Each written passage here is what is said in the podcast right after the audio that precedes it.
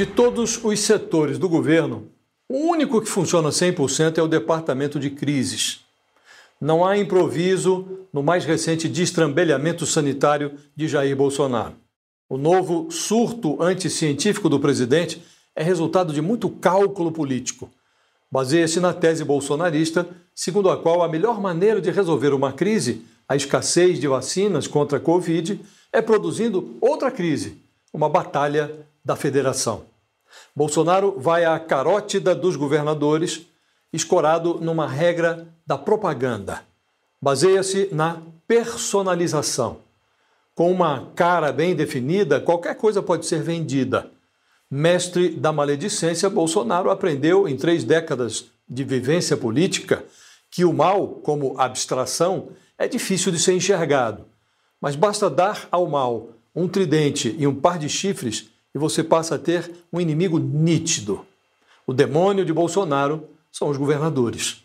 Num movimento que vinha sendo ensaiado desde o ano passado, Bolsonaro encontrou nos governadores um diabo para o qual transferir as suas culpas.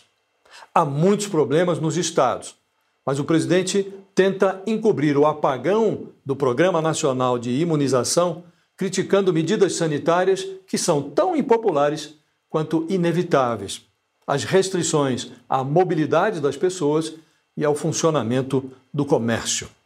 O bumbo de Bolsonaro soa no instante em que os brasileiros começam a morrer não de Covid, mas de falta de vacinas. Por mais diabólico que seja o diversionismo do presidente, a corrida pelas vacinas expõe os pés de barro da gestão Bolzuelo, uma cruza do diversionismo do capitão Bolsonaro com o ilusionismo do general Pazuello. Numa evidência de que o Ministério da Saúde tornou-se uma espécie de Waterloo da esplanada, correm atrás de vacinas uma caravana de governadores, um consórcio de prefeitos e um agrupamento de empresários. Todos já se deram conta de que não há normalidade possível sem uma vacinação em massa. Apenas 3% da população brasileira recebeu a primeira dose de uma vacina. Infelizmente, o general Eduardo Pazuello, suposto ministro da Saúde, compensa a escassez de imunizantes com uma oferta de empulhações. Tendo fracassado como especialista em logística, o general tenta a sorte no campo da quiromancia. Ele promete distribuir mais de 450 milhões de doses de vacinas até o final do ano, coisa suficiente para vacinar toda a população. Crise é uma coisa, opção pelo engano é outra. Quem quiser se vacinar contra a embromação deve prestar atenção nos detalhes. O problema não é a incapacidade de Pazuello de fornecer previsões confiáveis.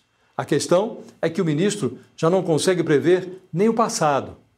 Investigado num inquérito sobre a demora no socorro federal aos pacientes que morreram por falta de oxigênio no Amazonas, o ministro da Saúde modificou o passado três vezes. Pazuello informou ao Supremo Tribunal Federal que foi alertado para a iminente falta de oxigênio nos hospitais de Manaus em 8 de janeiro. Reafirmou essa data em entrevista coletiva. Interrogado pela Polícia Federal, o general disse que tomou conhecimento do problema apenas em 10 de janeiro. Entre 14 e 15 de janeiro morreram na capital amazonense algo como três dezenas de pessoas por falta de oxigênio. E Pazuello ajustou o calendário uma terceira vez.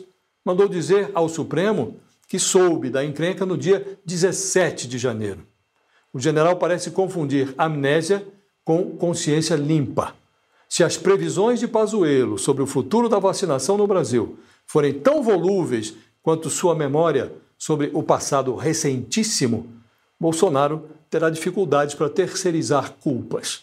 Acabará enxergando no espelho a imagem de um culpado.